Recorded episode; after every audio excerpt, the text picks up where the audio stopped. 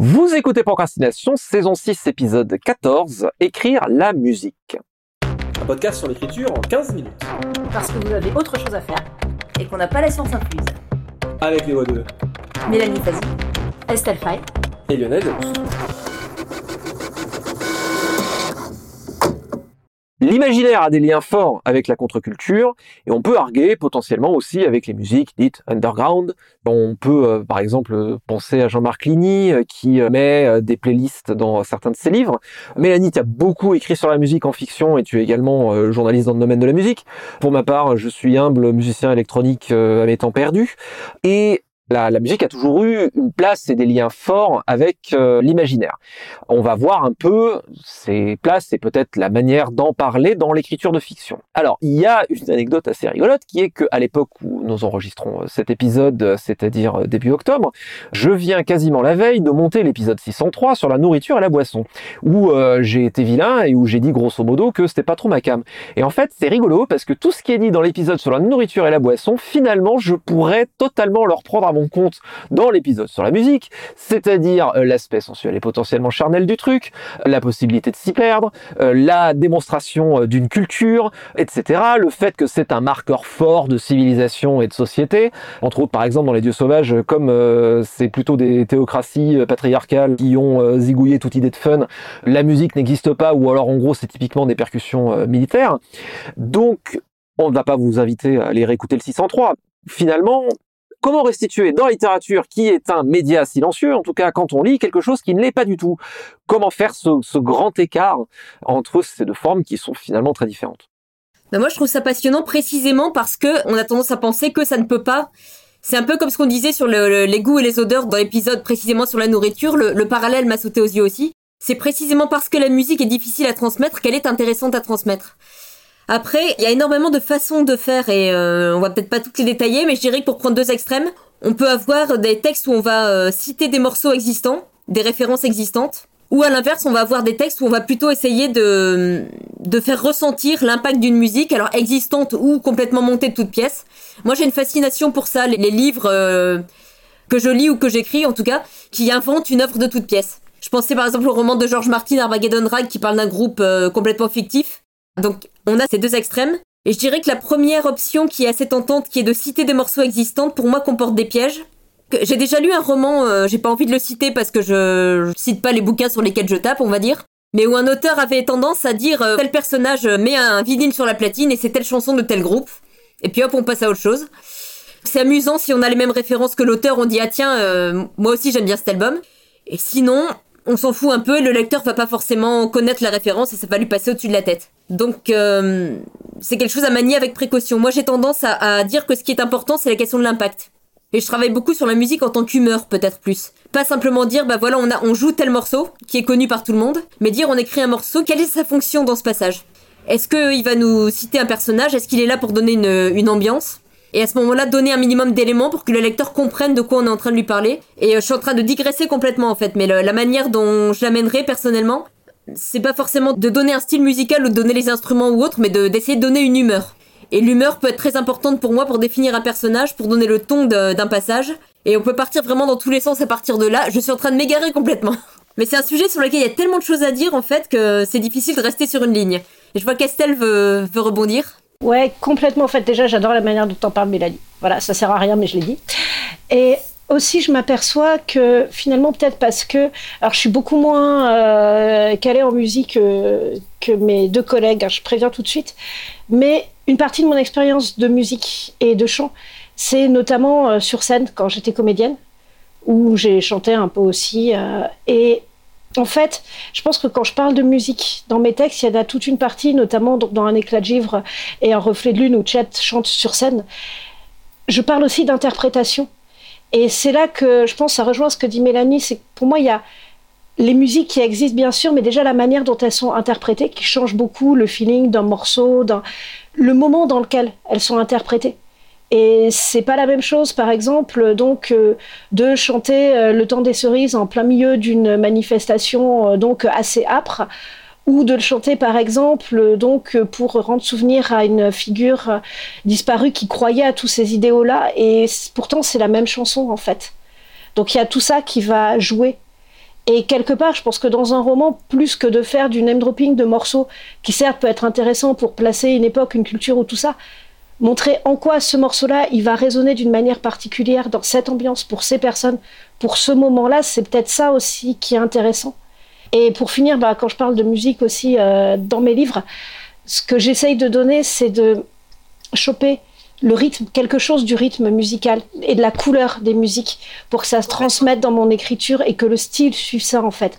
Suive le rythme et la couleur de la musique, bah, surtout encore une fois dans les deux romans sur chat qui sont vraiment centrés là-dessus. J'ai tendance à faire la même chose, donc je valide complètement. C'est que si on, a une musique qui est très très nerveuse ou au contraire quelque chose de très contemplatif, ça peut se transmettre à travers le rythme du passage.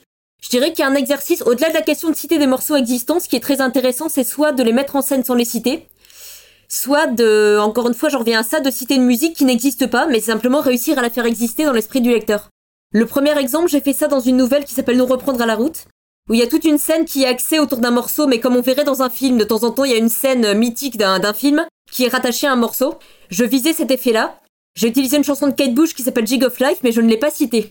Ce que j'ai fait, c'est que j'ai décrit vaguement quel était le morceau. Il commence par un motif au violon. J'ai cité les premières paroles. Quelqu'un qui connaît le morceau va le reconnaître tout de suite mais il faut que la scène fonctionne si on ne la connaît pas.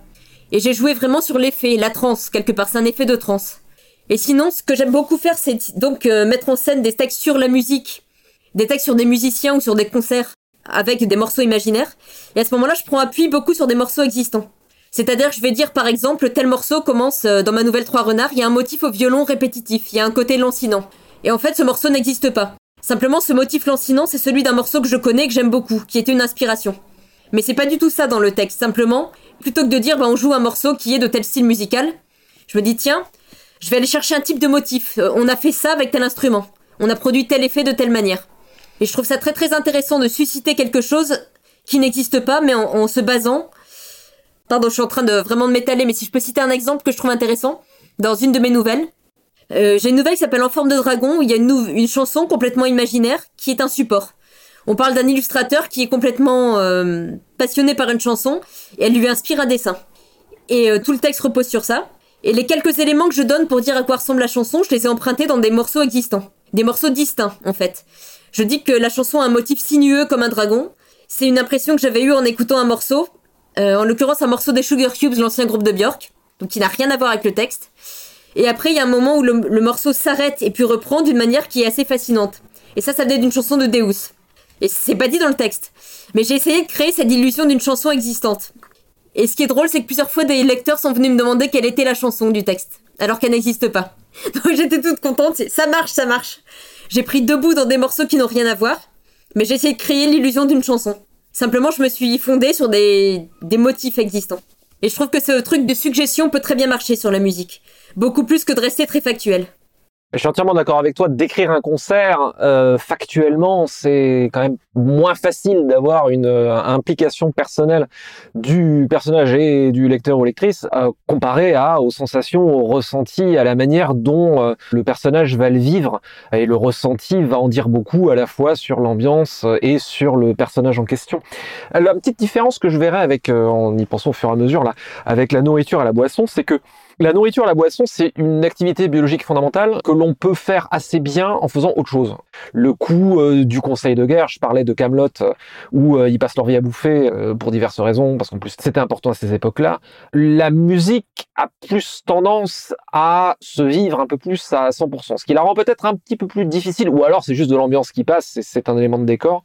Donc la mise en scène sera peut-être un peu différente et nécessitera peut-être un peu plus d'espace. Et disons que euh, s'il y a de la musique qui passe, en général, les gens vont pas forcément discuter. C'est pas le même genre d'atmosphère. Mais euh, je suis entièrement d'accord sur le fait que le ressenti du personnage, c'est ça qui va faire vivre le truc. Et euh, concernant les références dans le texte, moi, je suis pas fan du name dropping. Je suis pas fan de toute façon des trucs qui laissent les gens à la porte de manière générale. Donc, si référence il y a, pour moi, il est important qu'on s'assure que ce soit compréhensible et ou signifiant et que la scène soit accessible j'ai une anecdote un peu rigolote là-dessus. Euh, j'ai beaucoup mis des références musicales dans Léviathan parce que euh, ça se passe, enfin une grande partie se passe à Los Angeles. Et Los Angeles, c'est la ville d'où à peu près tous les groupes de rock américains ont fait un ou douze chansons sur Los Angeles. Tous les genres possibles. J'en écoutais beaucoup à l'époque et à un moment, ça a un peu infusé dans le, dans, le bouquin. Et euh, à un moment, j'ouvre le tome 3 de Léviathan et je tombe sur une référence musicale où en gros, je cite le texte parce que ça avait du sens dans le truc. J'ai regardé le truc, j'ai fait mince alors, qu'est-ce que c'est que cette chanson? Je ne sais plus, je m'en rappelle plus du tout, mais je vois le, texte et je me dis bah c'est cool, euh, je suis entre guillemets encore capable de comprendre la référence. Du coup, je suis allé chercher euh, sur mon service de streaming, j'ai fait ah oui, c'était ça. J'avais zappé jusqu'à l'existence du truc. Donc bon, j'aurais tendance à dire le test pour ce genre de référence, c'est effectivement, Mélanie, comme tu dis, si la scène fonctionne, si on n'a pas la référence, ou si on est capable de, re- de recoller les morceaux après coup, euh, ça me paraît une bonne métrique. En tout cas, je me suis pas trouvé à la porte de mon propre texte, ça aurait quand même été un peu moche. Je mets une, une nuance peut-être sur la question de citer des, des choses existantes du name dropping, comme tu dis. Ça peut être intéressant quand on a un texte qui est très ancré dans un milieu, dans une époque. Absolument. Euh, je citais tout à l'heure Armageddon Drag, c'est un texte qui parle beaucoup de chansons des années, alors si je dis pas de bêtises, 70. Ou euh, si on veut par exemple décrire un texte qui se passe dans le milieu du rock, euh, je sais pas, du, punk underground de telle période, de telle ville, ça va être intéressant à ce moment-là d'avoir des références très précises qui ancrent dans le réel.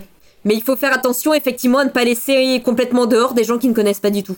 Il faut un minimum euh, situer autour. Et il faut, situer ou éventuellement faire gaffe aux références culturelles qu'on met, quoi. J'ai jamais écrit de texte sur le milieu électro, mais euh, si je le fais, je vais essayer de faire en sorte d'avoir des références un peu trucs, parce que sinon on peut aller dans l'underground. Enfin voilà, moi ce qui m'ennuie dans cet aspect-là, c'est l'espèce de petit concours d'undergroundisme euh, en disant euh, ah j'ai la référence cool que personne ne connaît.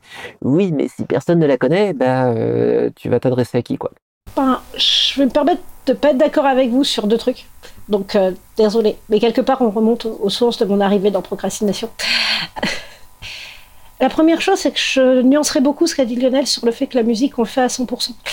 Et notamment euh, bah, dans les expériences musicales qui m'ont beaucoup inspiré. Alors là, plus pour euh, vraiment reflet de lune, il y a le fait que euh, quand je marchais beaucoup dans Paris, quand j'étais ado, quand j'étais jeune et tout ça, je le faisais quasiment tout le temps avec de la musique dans les oreilles.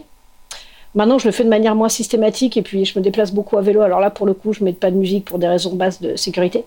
Mais ça m'accompagnait en fait, vraiment tout le temps, partout, dans toutes mes marches dans Paris à cette époque. Et ça, c'est un souvenir. euh, voilà, j'ai comme ça plein de souvenirs de musique ou de musique qui accompagne des soirées ou de musique qui accompagne des moments de vacances. Enfin, mine de rien, il y a tout ce qui se passe aussi dans nos vies sur la musique. Euh, et même quand on est sur scène, il y a des moments où on se perd dans la musique, mais il y a des moments où il y a d'autres enjeux qui vont entrer en compte. Sentir le public, voire par exemple avoir des échanges de regards ou de, de feeling ou d'énergie avec une partie du public. Il peut se passer beaucoup de choses en même temps qu'il y a de la musique, et la musique va peu à peu faire tellement partie de cette expérience-là qu'elle va limite euh, donc euh, plus pouvoir en être euh, dissociable. Et il y a encore des morceaux qui aujourd'hui m'évoquent des souvenirs d'une époque particulière. Je pense que c'est le cas pour, pour beaucoup d'entre nous, à fortiori les vieux, quoi. Enfin, au moins les quadras. Enfin, ce que je veux dire, c'est très bête, euh, mais il y a certains morceaux des par exemple, qui sont vraiment hyper liés à un voyage à la montagne quand j'étais jeune. Et limite, euh, je sens le froid et, l'odeur de chaussures de ski dans le train euh, quand j'entends certaines paroles. Enfin, voilà. Il y a aussi comment la musique va s'incarner dans nos vies, à nous, en fait. Et pas simplement dans le moment où un chef d'orchestre ou un super bon musicien va être complètement perdu là-dedans sur scène. Ça peut faire partie de ce qu'on écrit. Et sur les références, alors, disons, je suis entre deux, parce que quand j'écris, je suis plutôt de l'école lyonnaise en essayant de mettre des références qui soient au moins assez compréhensibles, même pour le néophyte. Après, par contre, en tant que lectrice, je suis pas contre par moment me trouver perdue dans un abîme de références dans les romans que je ne connais pas. Et ce, d'autant plus maintenant où on a cette merveilleuse chose qui est Internet où on peut aller trouver plein de trucs. Donc, euh, au contraire, j'aime bien quand un texte qui va par moment me mettre dans un monde où il y a des références qui sont pas les miennes et me pousser un peu à aller les chercher et à sortir de ma carcasse pour aller voir à la base ce qui se passe. Bah, je suis complètement d'accord avec toi sur, euh, sur les deux finalement, comme quoi on n'est pas tellement en, désaccord total. Je dirais même le rapport sur la musique au quotidien, j'avais eu cette même pensée quand Lionel a dit ça tout à l'heure. Moi je fais partie aussi des gens qui écoutent de la musique euh, constamment dans la rue, dans le train, partout. Et pour moi ça a très très fort cette fonction. On parlait dans l'épisode sur la nourriture de Madeleine de Proust. J'ai énormément de Madeleine de Proust musicale. Je peux revoir où j'étais, euh, effectivement des choses associées à un voyage, à une période. Il y a, quelque chose de très, euh, très intime qui est lié à la musique de très intime et très physique quelque part, très organique pour moi, de la même manière qu'avec la nourriture. Donc les deux sujets sont pas tellement en opposition.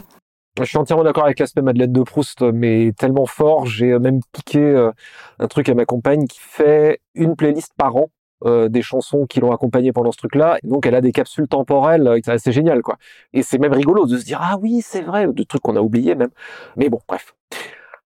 Petite citation pour terminer. Citation de Victor Hugo. La musique, c'est du bruit qui pense. C'était Procrastination, merci de nous avoir suivis. Maintenant, assez procrastiné, allez écrire.